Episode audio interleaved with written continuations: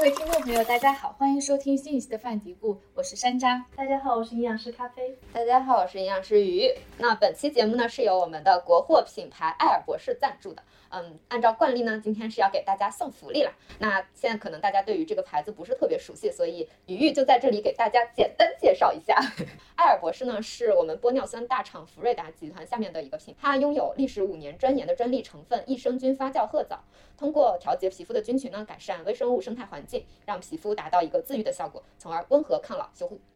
这个产品我们三个都有试用过，我对他们这款微晶水的产品印象还挺深的。嗯，不知道你们用水的时候会不会有这种困扰，就是这个水从手到拍到脸上的时候，这个水就会滴下来，滑好多，是不是？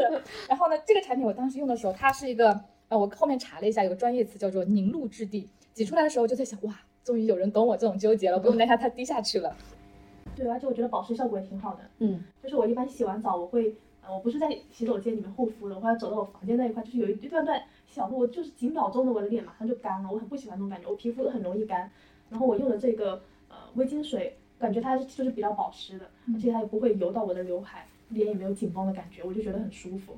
第一次试用的时候，它不是喷出来的吗？当时就觉得说在手上还有泡泡，然后以为是那种会很粘稠、很滑的那种那种感觉，但是呢，它就放在脸上的时候，反而发现是。特别容易拍开，而且很好吸收的。他们家洗面奶的质地跟那个微晶水质地，感觉是相反的。我用它洗面奶的时候挤出来，它是那种水状，但是涂在脸上它是能够起泡泡的。呃，我以前用的洗面奶是那种白色的，厚厚的，有点像牙膏状的，它才能搓出来泡泡。但是这一款它是水状，是透明的，挤出来是滑滑的，有点像那种精华液的感觉。嗯。但是在脸上抹，它是可以就是出成一层一层薄薄的那个泡泡。嗯。呃，用完之后清洗完脸还是很清爽的，也不紧绷。嗯，而且就是发现它很容易就被水冲干净了，并且就是它的味道是真的好好闻，我好喜欢他们家的这个产品的味道，真的是很清新。昨天的时候我还对比了一下另外的一个，就是我最近用的一个面膜，它就是比较薄的那种，然后嗯，基本上往脸上一敷，然后在这个下巴这边开始滴水，对，所以用到它的这个面膜的时候，发现确实挺不一样。它这个用的是一个叫做香蕉膜布，可能说这个。就是这种成分 会比较特别吧，然后我觉得这个就很适合我这种走来走去敷着面膜或者想躺下的人，不会流到那个枕头上面。嗯，那说了这么多，我们还是赶紧来公布福利吧。首先一个是优惠券，如果大家对这三款产品微晶水、洁颜蜜、益生菌面膜感兴趣，复制评论区的淘口令到某宝就可以领取专属优惠了。下单的时候记得备注“范迪固”，部分产品还会有加购。另外呢，阿尔博士也为范迪固的听众朋友们提供了三份福袋礼物，里面有一份酸奶面膜中样，一份闪充面霜中样，一份卸妆膏中样和三十毫升的微晶水。大家只要在小宇宙的评论区留下跟主食，也就是本期节目的主题有关的评论就可可以了，我们会从留言中抽取三位赠送。接下来进入正片，今天我们要来聊聊主食，聊聊碳水。那这个企业呢，也是因为现在低碳饮食过度盛行，所以。我我本人，包括应该我们大家都有这个想法吧，想为主食来正正名。那首先呢，我先要提一个问题，就是我真的一直有这个困惑，为什么大家说减肥，很多人都会选择不吃主食，还有很多人觉得不吃主食能减肥？哎，这是同一个问题。你在说什么？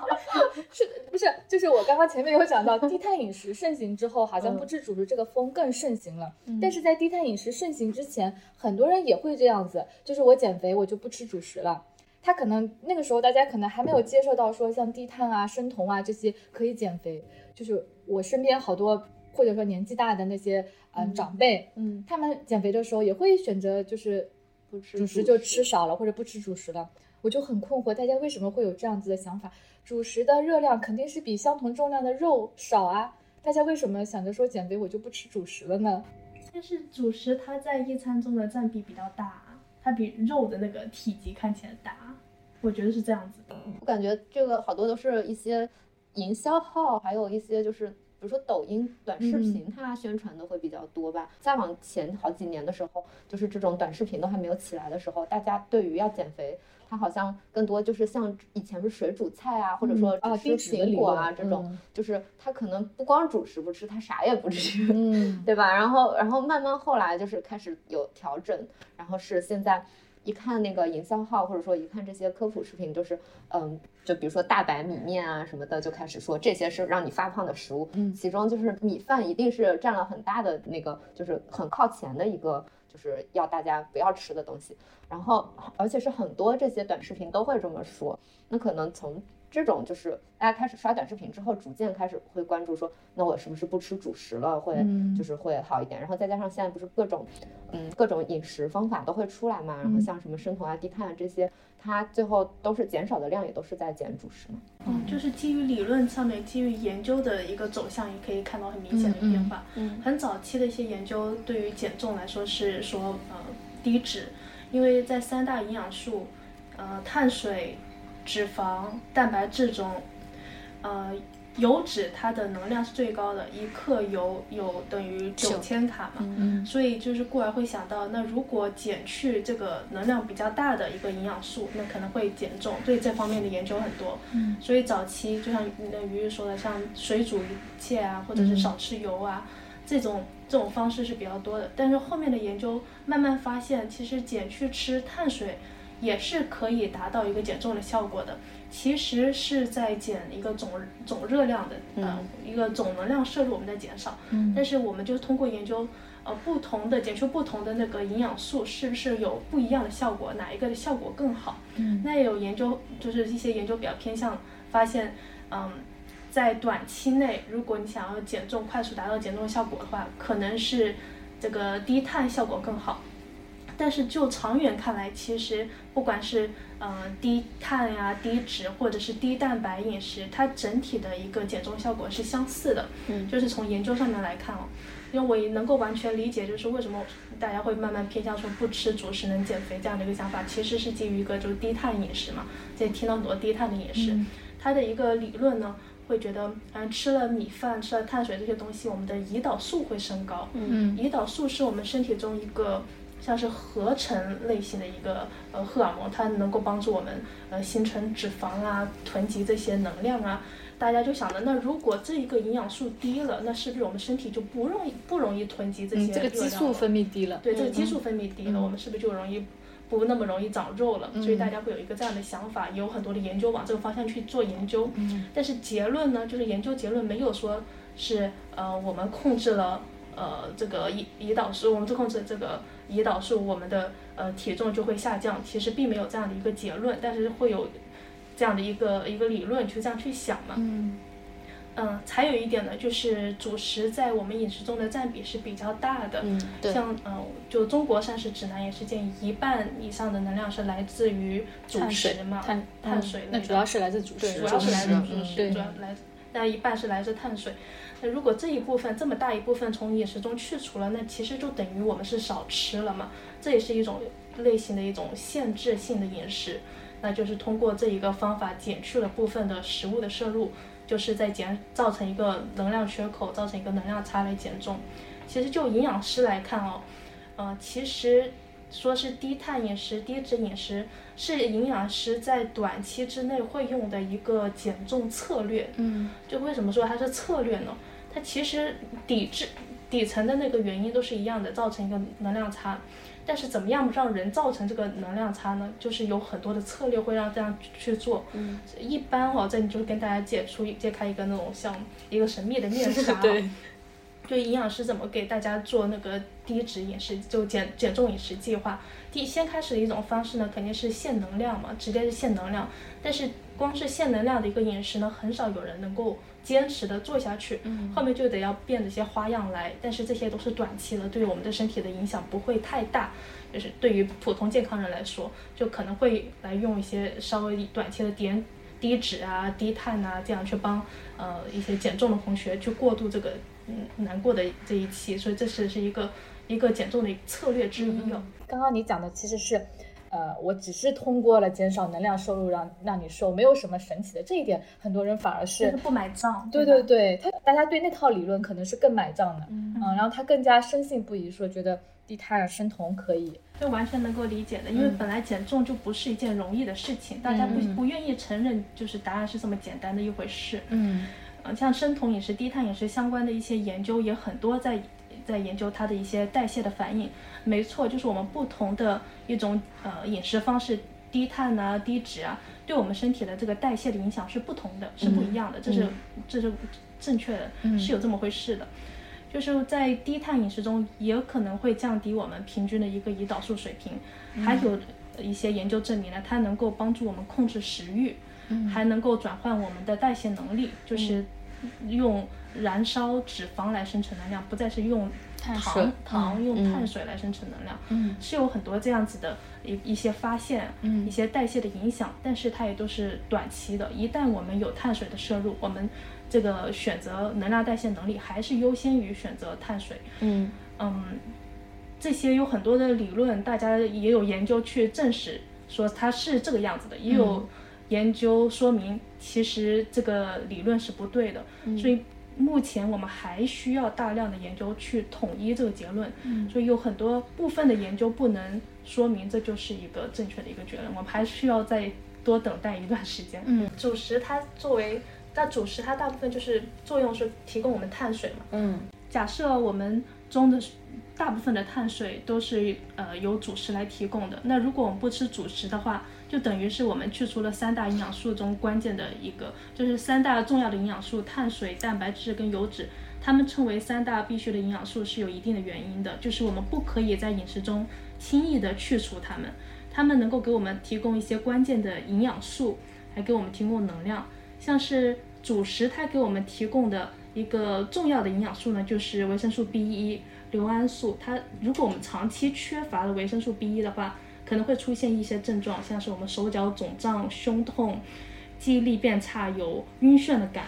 如果我们呃长期的饮食中是缺乏这个碳水的话，有可能会出现像低血糖，嗯嗯，感觉乏力，呃，体力不支这样的一些症状。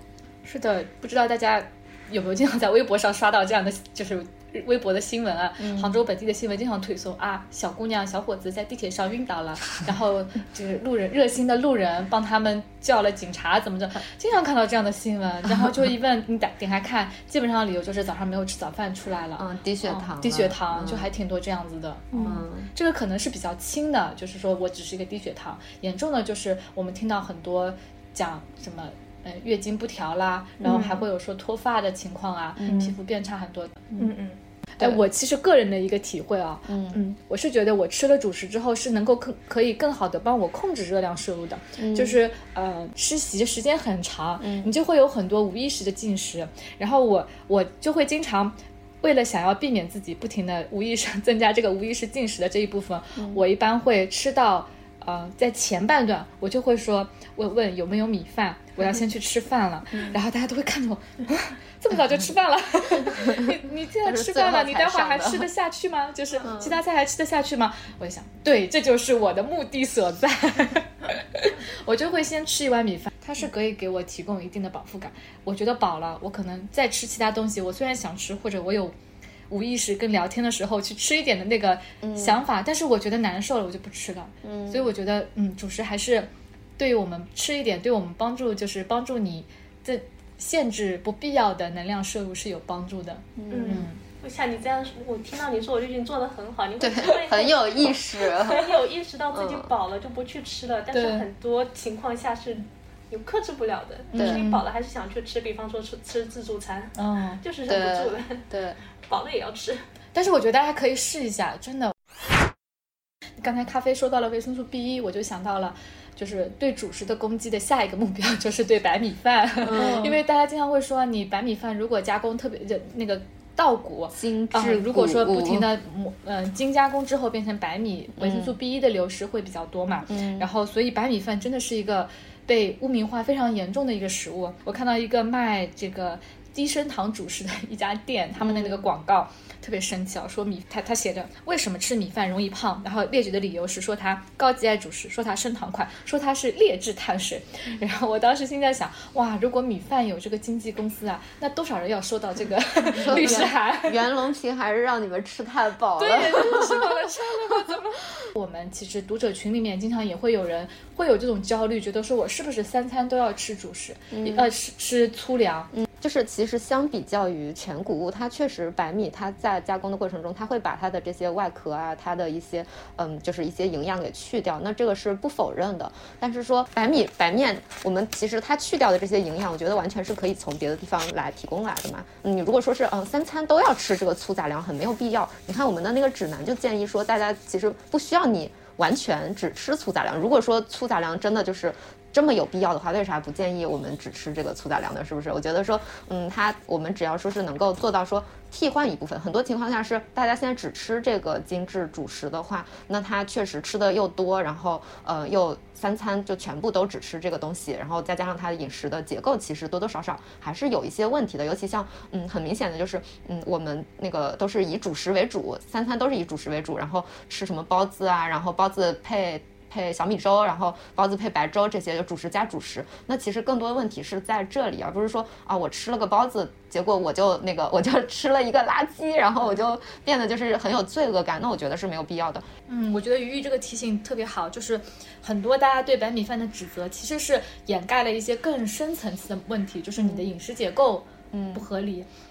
对吧？就是好像所有的锅都让白米饭背了，可能大家很多时候你的问题在于说结构不太好，你结构调整了，大家呃像那个卖 DGI 大米的那个。商家宣传的说啊，我这个米是那个专门研发的，它可能研发成本确实非常高，它开发出了一个大米本身你煮完就天它天然有这个本领，我煮完之后大米饭我这个 GI 值是比普通米饭是低的，嗯，但但是它那么贵，呃，要三十块钱一斤吧，我看了它那个价钱，嗯，够比我们家我我们家吃的大米是三块钱一斤，十倍的价钱，嗯，就是如果说你不差钱，然后你特别是对这个一个精确的低的数字让你特别有安全感，那。我们当然觉得，呃，也没也也没有什么资格说要拦着大家去，但是其实大家是可以通过。饮食的调整，来达到这个让它 GI 更低的一点的嘛？我我就记得我我我们之前专门有写过一篇说怎么样降低米饭 GI 的文章，我当时印象很深，是日本的一个研究嘛。如果白米饭的 GI 是一百，然后它加了纳豆之后，GI 就降到六十二了。对，那我其实就是一个性价比很高的一个做法，而且我饮食我增加了一个蛋白质，又是一个植物蛋白，就是非常好。我没必要说是花那么多的钱，对，就是为了一个精确的让我自己感到心安的一个数字。对，而且，嗯，而且就是很多人攻击白米饭或者说精致主食，也是在攻击它的升糖指数，就是说它对血糖的影响多大多大多大这样子。那完全是可以说通过就是混合起来，去加别的东西，让它的这个 GI 值是可以降下来的。对对对。就像山楂说的纳豆，我想到吃那个纳豆还会拌蛋黄一些，对，它是拌了蛋白质的，这更有利于我们控制血糖。是的，是的。我们吃米饭就是一般情况大家都不会单独吃米饭，所以很多这个产品确实。很好，但是你这样去营造这种焦虑，就是完全没有必要的。是的，嗯，我觉得大家不要被这个商家的宣传这个误了，然后自己呃不误了，开 悟了，是误导了，误导了。嗯，就是首先我们不会只吃米饭。嗯，然后你的重点最多，我们可以在结构上面，我们是有很多方法去做的。对，包括就跟糖尿病病人们有的时候讲说，他吃饭的时候可以调整他的吃饭顺序，对吧？先吃菜，先吃肉，然后再去吃米饭。这其实也是相当于是我人为的去混合一下，然后去降低他的一个 GI 值。这些也都是可以的办法，没有强调说糖尿病病人就只能吃就是粗杂粮啊，不能碰白米白面了。其实并不是这个样子的，对吧？之前我们也介绍过一个研究嘛，就是说，嗯，关于吃米和吃面哪个比较容易胖。嗯，早些年不是关于饮食的科普，也有很多人经常会讲嘛，说吃米饭、吃面条、吃馒头哪个更容易胖？嗯，大家会来比较一下，说到底这三种食物啊，热量上面差别有多大，然后这个饱腹感上差别有多大，最终对你减肥有多大影响嘛？嗯，然后当时我们介绍那个研究的时候，其实，嗯，他研究的应该是西北地区的那个地方，应该是面食和米食都是比较多的。就是大家大大家都常见的一种吃法嘛，所以最后的结论就是也提到了说为什么吃面更容易胖，就是也提到了这个吃法。我们平常可能在外面吃面，它比较容易说呃比较单一，我可能主食很大份，但是我蔬菜蛋白质类的食物是比较少的，导致我结构不是很好。然后可能呢就是像呃有一些面食，像那种嗯炒的啊什么的油可能还会比较多。对，是的，对，确实有，但自己煮我就可以选择。对，尤其像我们在家里面吃面的时候，其实它真的是一碗的面，一碗的这个。食物 多半碗都是面，然后它给的菜其实是非常少的嘛。对对是。对它的那个卤子或者浇头，只需要说盖住上面，然后你拌开，所有的这个面都可以沾到这个，就是这个汁儿，沾到这个味道就可以吃了。就导致说我们那一份食物它的这个结构是很差的，就是说它它吃了太多的主食，反而其他的东西就会吃的特别少。尤其有的人家可能那个，比如说我的这这一碗面就是。多大？就是一巴掌一巴掌的这个这个直径，然后可能我只有这个一手掌一掌心的这个菜在里面，所以它最后就是主食的量是就是占了最大头的嘛。然后那可能很多就是说为啥呃吃面容易发胖？我觉得也许是从这个角度它也是一个原因吧，因为吃面确实吃的比吃米要多很多。就是量更多是吗？对，量更多。吃米的时候通常不是都会配一到两个菜嘛？那你吃吃面啊，吃米的时候，对，吃大米饭的时候都是要配菜的。是的，对。吃面的话，就是真的就是吃面，甚至是炒面什么的，就是菜一点点。菜相对来是比较少更少了，对。所以其实从这个角度来说，大家。不用说纠结，我到底要吃馒头、吃米还是吃面？对，是的，就是还是说我吃馒头，我也可以说搭配更好的搭配，吃面也是可以。我知道了这个问题，我去做一个修改调整就可以了。是的，确实。说到米饭，我又想到一个事情。就是米饭，你们觉得大家经常会说什么什么东西的热量等于几碗米饭，是吧？老拿米饭来做一个标尺。对，然后这个话题也是，嗯，小西瓜在我小西瓜是我们另外一位同事在小红书上面，嗯，在讲这个话题的时候，也有很多人经常会来质疑这个问题。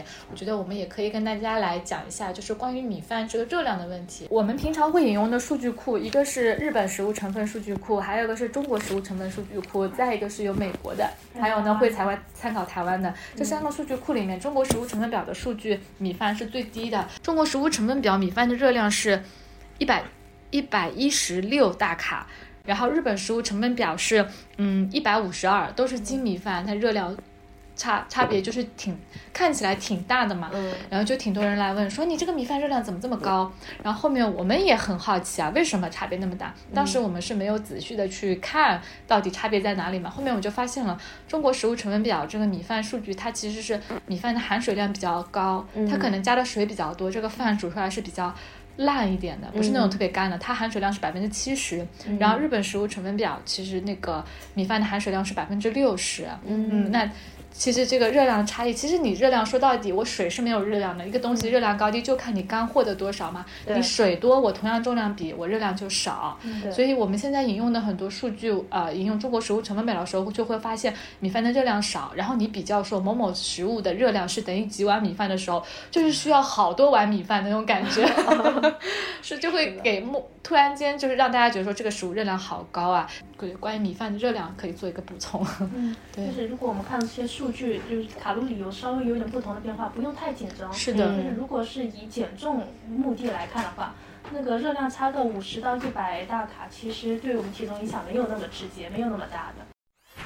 现在就是有一些营养学上的发现被商家利用了，那确实，比如说米饭它 GI 高，但是说我必须得一定就是选一个低 GI 的米饭，或者说我碳水吃的太多了，对我的血糖控制不好，我就必须得吃一个碳水非常少的吧。并并不是这样子的，就这个我又想到了一款这个我特别想要 diss 的面包 就是网上有一类叫做轻态面包的产品，它叫着面包，但是它其实主要成分是蛋白质，基本上都没有什么碳水化合物，然后加了很多的膳食纤维，然后它应该是用那个小小麦蛋白为主要做的，所以它主要成分是蛋白质嘛，对，就这类成分，它在淘宝上面卖的时候都是会面向啊。孕妇，因为很多孕孕妈妈她会有妊娠高血糖的问题嘛，就针对他们说，呃，你们可以吃啊，是我是那个碳水很少的，然后又不升糖的，但是。我看到的时候，我我我首先想到就是说，很多妈妈孕孕妇其实你是要保证一个基本的碳水摄入的吧？对。如果说你只是单纯的当一个我嘴巴饿了或者呃 嘴巴嘴巴馋了，下午饿了稍微吃一点，但主食其实还是吃的话问题不大。但是如果说就是被误导了，我就拿它当主食，那其实对妈妈来讲，这个对孕妇来讲是非常危险的一个，它根本就不能做主食，对不对？对，是的。就这类产品，我就觉得，哎呀。我上架很好奇它的口感真的吃起来像面包吗？它的口感，我们之前有买来测评过，就是它有会更有嚼劲。它对更韧，嗯。它有点像冷了的贝果，但是是那种充满空气的版本。贝果不是很实嘛，然后它真的就挺韧的，它应该是拿那个面筋做的，对面筋做的，就有点像那个呃膨化版的面筋。嗯 OK 就我觉得它可以叫另外的名字，但是你不能叫自己面包。就面包，大家就会觉得我是主食，了误导大家嗯。对嗯，尤其孕妇如果不吃的话，就很危险。对对不对对对吃过主食的话，啊，就是说到了这个主食里面，还有一个是。经常会拿来跟白米呃跟面条去对比的，就是魔芋面。嗯就好多人会，因为现在确实我在呃在那个什么叮咚买菜上面也会看到，它就会有那个魔芋凉皮，然后也是主打轻食减脂什么的，就是一般做成什么凉皮啊面啊什么，它就也就有点像刚才的面包一样。嗯，就会让你觉得这是一个主食去吃的。但是很多人靠吃这个，或者说完全把它替代掉你的这个面条来用它来做减肥，这个也是很不可取的一个事情。就主要是因为说，嗯，魔芋它就是它是膳食纤维很高，但是它能量太低了。它就是你可以把它当成是一个怎么说呢？就是可以参考它作为一个菜来吃，嗯但是很多人他其实是最后把它当当成一个主食来吃的。你如果说主食里面，然后你本来用正常的大米或者说面条提供的热量，全部都用一个可能不到十分之一的热量去替代，瘦了。它它真的是很大的一个热量缺口，所以嗯吃的确实是会让人瘦，但是你真的是。你就是不知不觉中把自己给饿瘦了，因为你自己就是在无意识的情况下有很大的一个缺口在那边，那它长期的一个健康风险是很大的，并且就是说它魔芋面它魔芋制品它主要还是那个膳食纤维嘛，那它其他的这些营养素也是很缺失的，对，所以就是用这个来代替面条。代替面条 就很有问题，但如果你说我把它当成一个零食，嗯对吧？或者说当成一个菜来吃，那我觉得是没有什么问题。我觉得可能很多人都没有意识到，嗯呃，比如说他知道说不吃主食是不行的，低碳饮食是不行的，我要保证这个一定的碳水摄入，但是他没有想到说我吃魔芋面其实也是在不吃主食，对，就是没想到这个根本不是，对，它不是那个根本就不是主食。对我最早吃到魔芋制品就是在那个关东煮里面，它不是有那个魔芋节嘛，嗯然后其实我后面我才知道说我们国家有很多地区他们都是有吃魔芋的习惯的，就是那个魔芋煮。烧鸭是不是有这么个菜？西南地区有这么个菜。最早的时候我在菜市场看到，我就是很奇怪，这是个什么东西啊？它就是我们这边传统的做法是，呃，它有点紫褐色的，这么一大块，一般是在放在卖什么，嗯，榨菜啊、粉皮啊那么个摊，农贸市场上是在那里的。然后我就经常很好奇这个是什么东西，后面我才知道是魔芋。然后因为我对魔芋最早的认识是在那个魔芋节嘛，日、嗯日料当中的。所以当时不一样，对对对，它是白色的。对呃，然后我们去年在做那个食物图，就是那个一百大卡食物啊，不对，解剖食物的那个系列的时候，我还专门有去看日本他们是怎么样来划归归类魔芋这个的。嗯就是魔芋，我是把它归在哪一类里面？呃，非常有趣的是。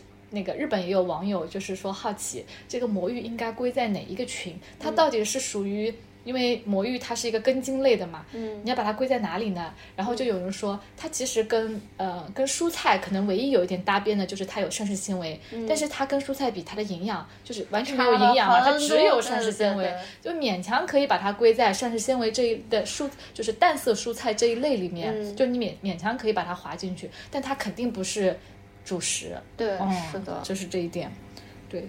有很多冒充主食的食物出现在我们周围，你要警惕的是这些食物。我看到很多那种方便食品，它是有魔芋的。我觉得在某些那个情况下是可以吃魔芋的，嗯嗯就是你已经吃完了正餐，你很嘴馋的情况，你很想吃一碗泡面，你很想再煮一包螺蛳粉，你是可以用魔芋去代替这个面的，对但是就不要代替正餐的这个面。是的，就我我觉得说，很多人他没有办法去辨别这个，就是因为说，那那些魔芋产品它都主打的是就是一个轻食啊什么的，嗯又或者说我们看到那些什么减肥餐里面、减肥全餐里面。对用的米啊什么好像是魔芋米吧，魔芋米对，嗯魔芋米、魔芋面这些东西都会把它放到一个减肥全餐里面，就会。造成一个就是诱导，或者说造成一个下意识的让你以为说这个东西它就是做主食就是可以的。是的，就是很多时候是名字上面也会有一些诱导。嗯，对，是的，实它的名字叫魔芋，是吧？就是你魔芋对对你不要给它它加上面。是的魔芋面还有魔芋米，对，些产品。对吧？它可以做成米的这个样子，当做嗯代替大米来吃。是的。我们广东都是很喜欢吃粥的，就有个吃粥的那种饮食文化。嗯这个吃粥，不管是早上早茶会吃，然后夜宵也是会吃，吃那种砂锅粥，粥煮一堆，然后大家就一起吃，它是会作为一个主食来吃的。嗯，粥感觉也是跟白米饭一起承担了很多骂名的一个食物哦。现在会说什么喝粥等于喝什么喝糖水，喝糖水啊，嗯凉皮也是会被这么说，吃凉皮嗯等于吃就像你凉水。刚刚说的，他就可能一概而论，嗯粥也不等于就直接是白粥。对粥有很多种做法，有什么鲜虾粥啊、蟹粥啊，嗯它里面是有很多的蛋白质的。嗯然后还有加一些蔬菜，艇仔粥啊这些。嗯嗯，对，但是我们跟广东那边又不一样的是，它的粥就是真的是粥，对吧？就是你们的粥是怎么样？你们的粥不是粥吗？就是粥是真的不加不加其他东西的粥啊，就是只有啊白粥米，嗯对，要不就是什么大米、小米，嗯要不就是里面会加一些，比如说什么红枣啊、桂圆啊这些，或者是里面加一些什么呃，比如说什么核桃啊这些，反正它就。就是我在接触皮蛋瘦肉粥，这个是小时候我妈专门去做的，但是嗯在那之前，其实我们喝的更多是那种比较单一的那种粥白。粥，嗯，对，我觉得可能，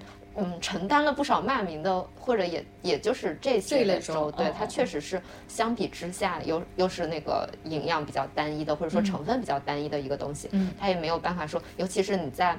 吃粥的时候又会配什么油条啊，然后再去配个咸菜，所以它这种情况下它就没有那么优秀了，对吧？嗯不知道大家有没有点过那个早餐？就是有个我有次点早餐，那个粥是放在奶茶杯子里面，那个 吸管喝的。嗯，好多这样的我，很惊讶的，我 就不是很多吗？很少点早餐，我前段时间我要点早餐，我发现了粥是装在杯子里面的，嗯用吸管喝。我当时我觉得好惊讶，怎么会这样子来喝粥？就感觉打破了我的认知。我之前觉得那个你你觉得它应该是用什么装的它？应该是这碗绕着绕着喝的，它是一个，因为在我的认知来说，它是一个主食嘛。嗯，这样喝好像是一个饮饮品，嗯而且它很容易让我喝多，让我无意识的进食，就当个饮料这样一下子把它喝了。其实我一般喝不到这么多粥的。嗯，我啊，那你看喝的路边的那个早餐店好多都是这样子，就是对吸管吸对，吸它为了。方便你边走边能喝嗯掉、吃掉这个早饭，然后通常还会搭个包子。他们还可以打那种五谷豆浆，嗯就是豆浆或者是粥，都是拿这种就是奶茶杯塑封起来，然后嗯你扎着就可以边走边喝，还豆豆浆我挺方便的。能理解，豆浆是粥变成这样子，有点。它是米这样用吸管吸到嘴巴，你有点恶心那种感觉，我就有点受不了。你你你说到这个，你说到这个不小心容易吃多，那我们正好可以来聊下一个话题，嗯就是主食怎么吃。嗯大家最关心的一个问题就是我要吃多少。你们在给大家该给减重的客户安排饮食的时候，你们是怎么去给他们安排这个主食？会把它主食，比如说是多少的量？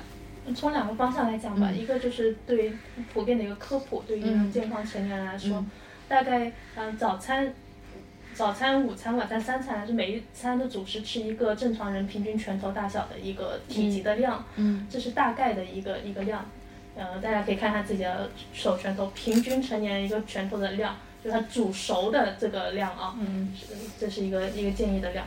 然后再就是我们就是作为营养师给他们做食谱呢，我们会去计算他所需要一天的碳水化合物的克，把这个克重反映到食物中，一个食物中它能够提供多少碳水化合物的这个克重，嗯去给他进行做一个精准的呃膳食的计划。对，比方说，嗯，我们是需要呃平均两千卡卡路里的，嗯，两千卡是不是个男性？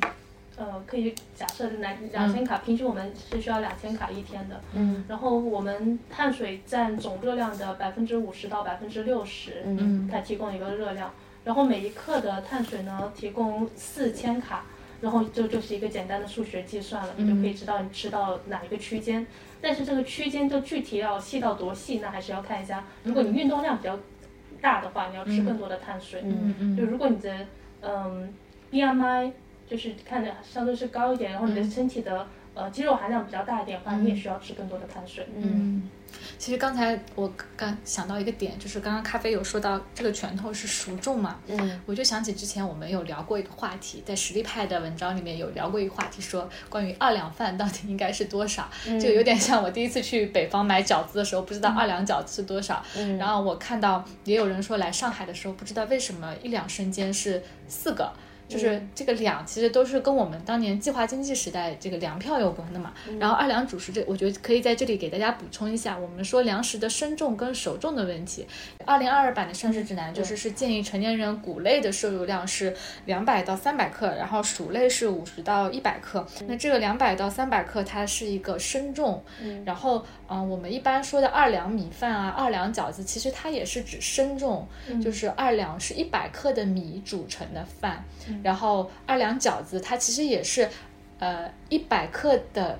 面粉能擀多少个饺子皮，然后我大概能够做多少。然后其实饺子、面条，包括那个嗯馒头，它因为都是加水的嘛。如果每个人做法不一样，那我如果是按熟重来称，那肯定重量就会差别很大差别很大。那它其实是按呃生重来计算的。啊，最近陆续的有看到一些评论说啊，原来粗粮的热量跟那个呃细粮热量差不多啊。对，大家会觉得说这是一个嗯他们没有想到的事情。嗯。啊，就因是为因为很多是说吃粗粮减减肥啊对对吧减肥以为说是它热量会更低，所以减的肥。对，嗯而且有觉得就是有概念吃粗粮会减肥，就吃的很多，没有那种负卡路里这样的事情？对负卡路里，就是好像觉得这个东西能减肥，我吃的越多减的越多那种 那种想法，那种逻辑在里面啊。对，吃粗粮减肥的意义不在于说它的热量比细粮低很多，对对吧？嗯，吃粗粮减肥的意义是因为它里面含有很多膳食食纤维维，嗯。那膳食纤维它能够减缓我们胃排空食物的这个速度，会让我们有那个饱腹感。嗯。饱腹感时间越长，我们就不会想去吃别的东西，对。不会有过多的一个能量的摄入。嗯。但是这个碳这个呃粗粗粮吃的越多，那我们摄入的这个总的卡路里也是越高。对这个操是作的，它并不是吃越多，对，就本质还是它可以少去吃零食，这样就还是回到我们一开头讲到了这个减肥最终的那个法则是制造热量差嘛。嗯你吃粗粮来帮帮助控制热量，结果你吃更多的粗粗粮，那是不利于你制造这个热量差的。对嗯对对，我之前有接触过一个一些朋友，他们之前没有吃红薯的习惯为了减肥，每一餐都是带一个自己家里蒸的红薯在身边要吃。嗯 就额外吃了一个红薯，薯，对吃的是能够促进你的肠道排空速度，可以让你排便。嗯以为自己的粪便拉的越多，就是瘦的越越快，其实不是这样的。你有时候你拉很多的屎，你屎很大，这是因为你吃的东西比较多，那都是你吸收的热量的残渣，嗯而且吃的比较多。而且屎很大，可能是因为膳食纤维吸收了水分，对它可以吸水，把让粪便体积变大。对，那些都是你吸收了能量跟营养之后的残渣，不是你拉出来就是你掉的一个肉。带走了你身体内部的脂肪。记 得我有个很可爱的一个减重的伙伴，嗯他跟我说，嗯、他每他每天给我打卡饮食的，嗯然后有一天他跟我说，昨天晚上我虽然是吃了这么多，发了张照片，吃了很多，但是我今天早上我是拉了很多屎的，我体体重会轻回来的，会有这样的感觉呢？其实不是。我觉得同等的还有喝酸奶啊，对吧？再来一杯？酸奶，饭后来一杯嗯酸奶，然后觉得可以那个，但其实你又额外喝了一杯热量呢。哎，所以其实啊，大家说我屎拉的更多，我短时间内轻是有可能，因为它吸收了很多水分，是不是？对，嗯，这是有这个可能。对。但是其实你大家不要误以为我拉了更多的水，我就瘦得更快。对拉出屎，说明你的肠道功能是好的，你能够正常的有一个肠道蠕动，这是好事。对对对但是不代表拉得多就是瘦得快。嗯嗯然后我还会发现吃杂粮会有一个误区，就是嗯，知道吃杂粮对我们好，所以就一餐放很多品种的那些杂粮，嗯杂粮米，特别是做那个呃糙米饭哦。现在有很多这种专门给你配好的，很多的，是不是？就是好多种啊。嗯为什么这样会因为会有是个误区？像是嗯不太会做饭的那个小做饭小白，嗯一下做这么多呃不同种类的杂粮米，他可能会吃到一些夹生。啊，对，哦，是的，嗯，这是需要我们提前需要有浸浸泡一泡泡啊什么的，嗯。这其实是有点麻烦，不像是我们吃米饭直接嗯倒冷嗯所以其实如果产品开发做得好的话，你可以选择一些我烹饪条件相对一致的杂粮放在一起，嗯对吧？哦，我我之前有吃过一个呃那个那个青稞米，嗯他们做的时候就是做同熟饭，它其实是就是里面有很多种的杂粮，可是它用技术先把那些难熟的就可能已经先处理过了，嗯嗯然后它就和那个五常米再混在一起，之后就是可以同时出来，然后就特别好吃。这个挺好的，嗯对，非常好，但是就。是技术上面要去做到的。他考虑到了这个问题，对，啊是的，是的，是的。对，但他们家现在不产了，我觉得挺遗憾的。我还想到吃粗粮，还有另外一个误区，就是觉得，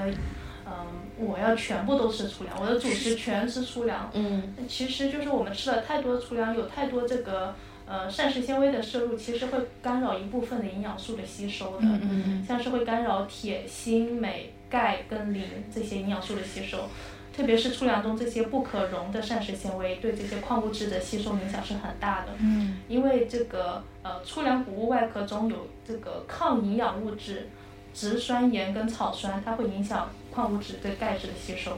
嗯就是我们可以也是提前的处理一下这些粗粮，可以降低这一部分物质，嗯就是提前浸泡或者让粗粮发芽、发酵这些方式都是可以的。嗯哎，你说到这个，我就想起我最近，嗯，在家里面自己做纳豆嘛，我发现纳豆菌把黄豆发酵之后，它也更加不容易就是胀气了。之前我自己喝豆浆的时候，我还是会有那种胀气的反应的嘛。然后纳豆，我就发现我每次。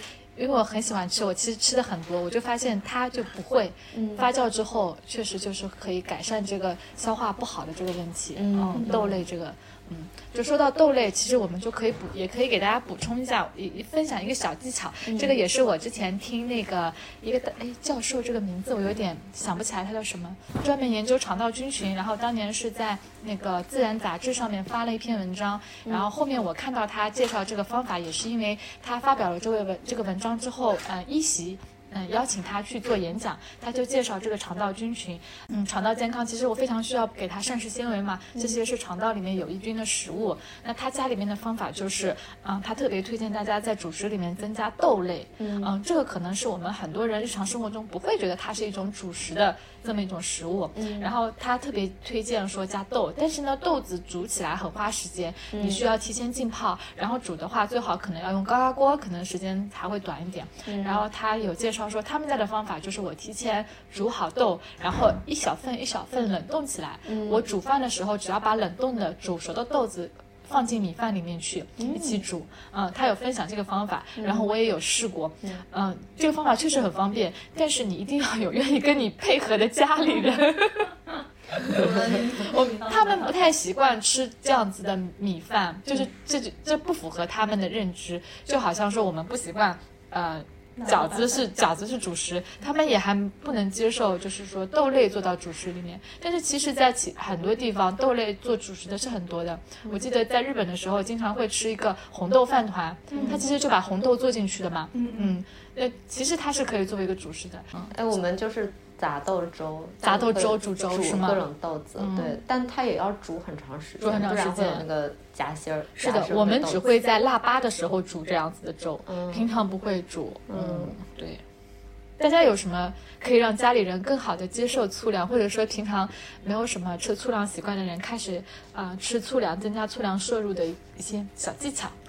做表率作用，做 哪些比较好吃的，或者可以推荐一下？我突然想，就是说个额外的，我嗯爹前一段时间给我抱怨说，自从我们家姑娘做了营养师，我就再也没有吃过白米饭了。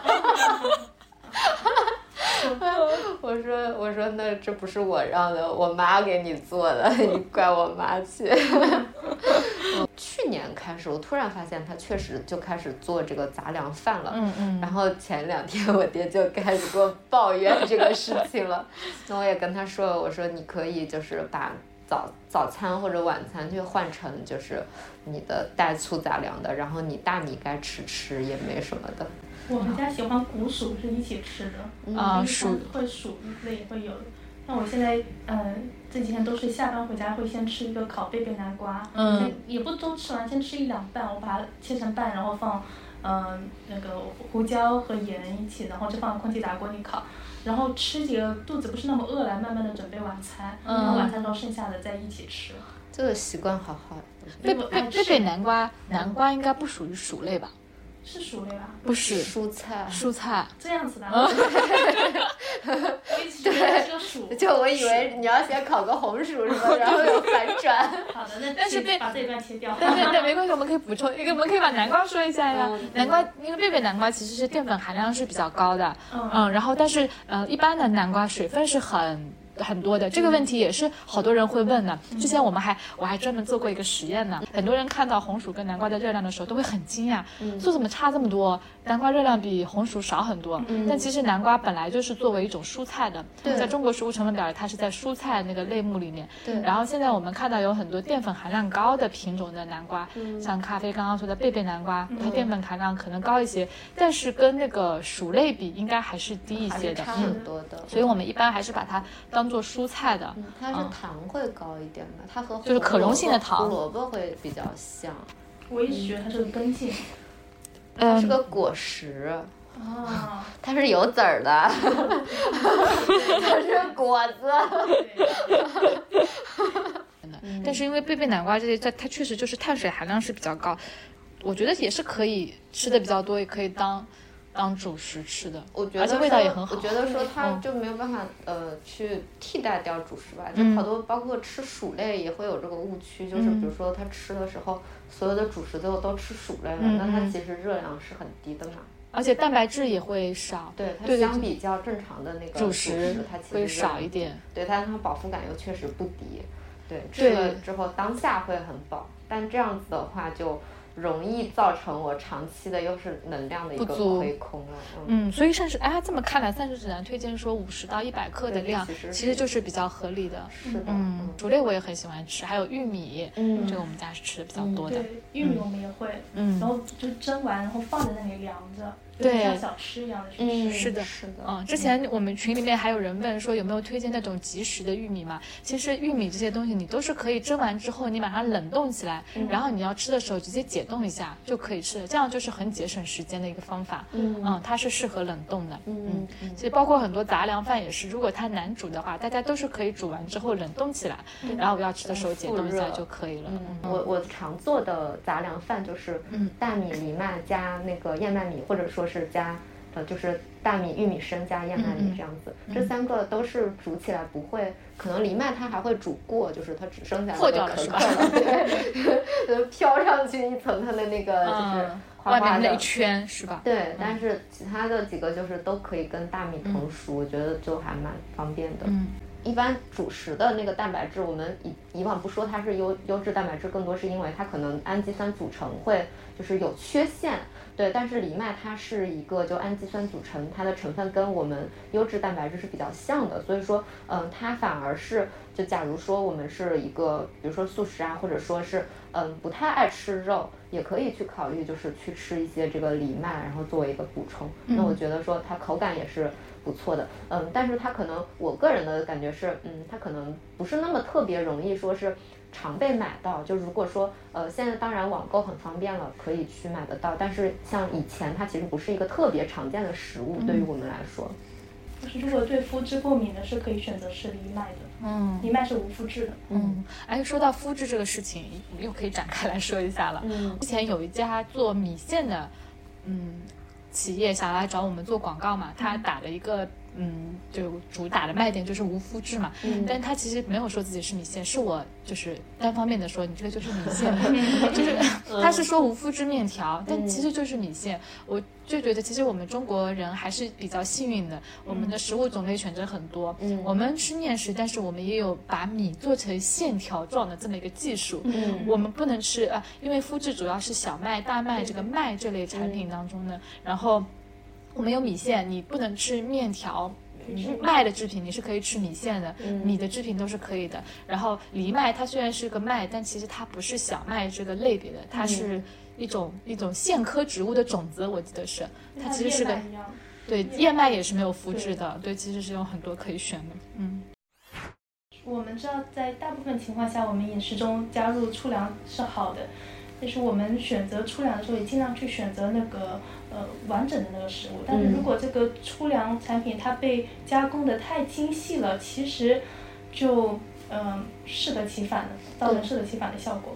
就像我们早上吃的，有些人会吃的那个早餐麦片，它其实就是粗粮细做的一个食品。是的，嗯，最早的时候我们不是就买那种麦片吗？嗯 里面还有很多糖，奶香奶香的。对，嗯，是的，还有粉末，对对对对嗯嗯现在的话。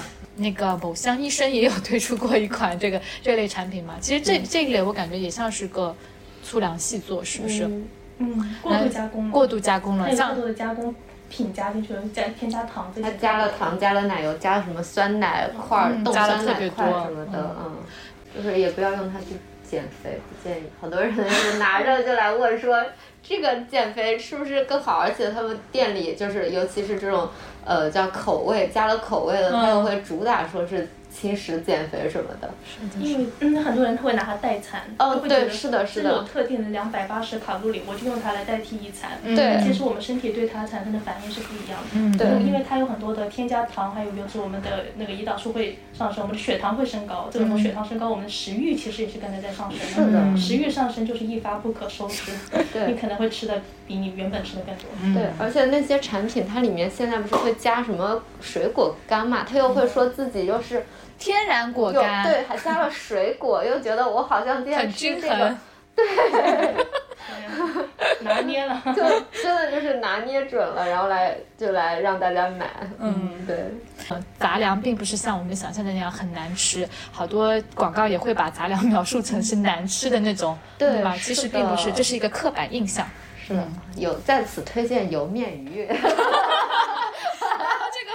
这个我也喜欢吃。在嗯。此特别推荐油面鱼。哦，现在有很多即食的油麦面，嗯其实很方便的，就是你热水泡一下就可以吃，然后也很滑溜的我啊。对对对，对 这个油麦面就是另外一种燕麦，对吧？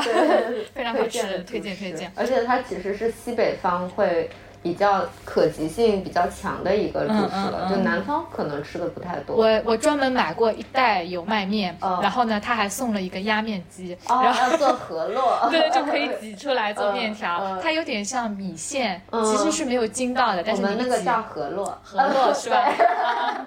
是的，是的，我专门买过，我觉得很好吃，它很软糯啊，特别好吃。嗯，好好吃主食其实是一件可以物美价廉的事情。是的，也很享受的事情，我就对特别享受吃面条。还有吃粉儿。我也很喜欢吃，嗯我真的是主食脑袋，非常喜欢吃主食。嗯，碳水脑袋。对，现在很特别流行这个词，是不是？碳水脑袋。无论世界再纷扰，一日三餐中总是蕴藏着治愈自己的力量。和食物做朋友，用健康过生活。欢迎关注我们的饮食科普公众号“实力派 Chestnut 妹子”，小红书营养师小栗子，母婴营养公众号“雅米孕育 New Care”，小红书养娃小天才辣老师，助力专业医学营养师职业发展公众号“营养工会 Nutrition”。好的，那我们下期再见啦。